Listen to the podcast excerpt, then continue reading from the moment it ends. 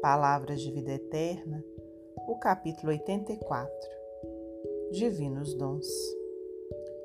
Porque Deus não nos deu o espírito de temor, mas de fortaleza, de amor e de moderação. Paulo, segunda carta a Timóteo, capítulo 1, versículo 7. Realmente, não foi o Pai Excelso quem nos instilou o espírito do medo ao revés disso, conferiu-nos largamente a fortaleza, o amor e a moderação.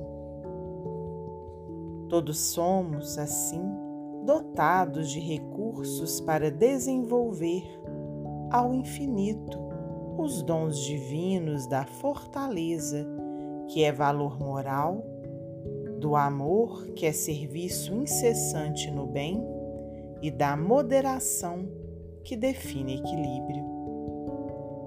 Entretanto, à maneira do operário que foge à máquina, acreditando receber impunemente o salário da oficina, sem o suor do trabalho, desertamos da responsabilidade, supondo obter sem paga os benefícios da vida sem o esforço do próprio burilamento. O operário, nessas circunstâncias, ganha vantagens materiais. Contudo, na intimidade, permanece ao nível da incompetência. E nós outros, em semelhante atitude, podemos desfrutar considerações do plano terrestre, mas, por dentro, estacamos na sombra da ignorância.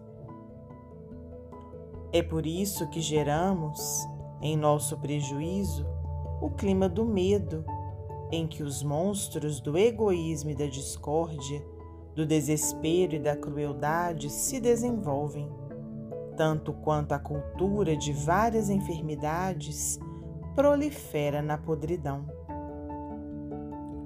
Não te percas desse modo nas ideias enquistantes ou destruidoras do medo capazes de operar a ruína dos melhores impulsos, porque se utilizas a fortaleza, o amor e a moderação, talentos de que o Senhor te investiu em favor do próprio aperfeiçoamento, seguirás para adiante, na terra e além da terra, com a luz do coração e a paz da consciência.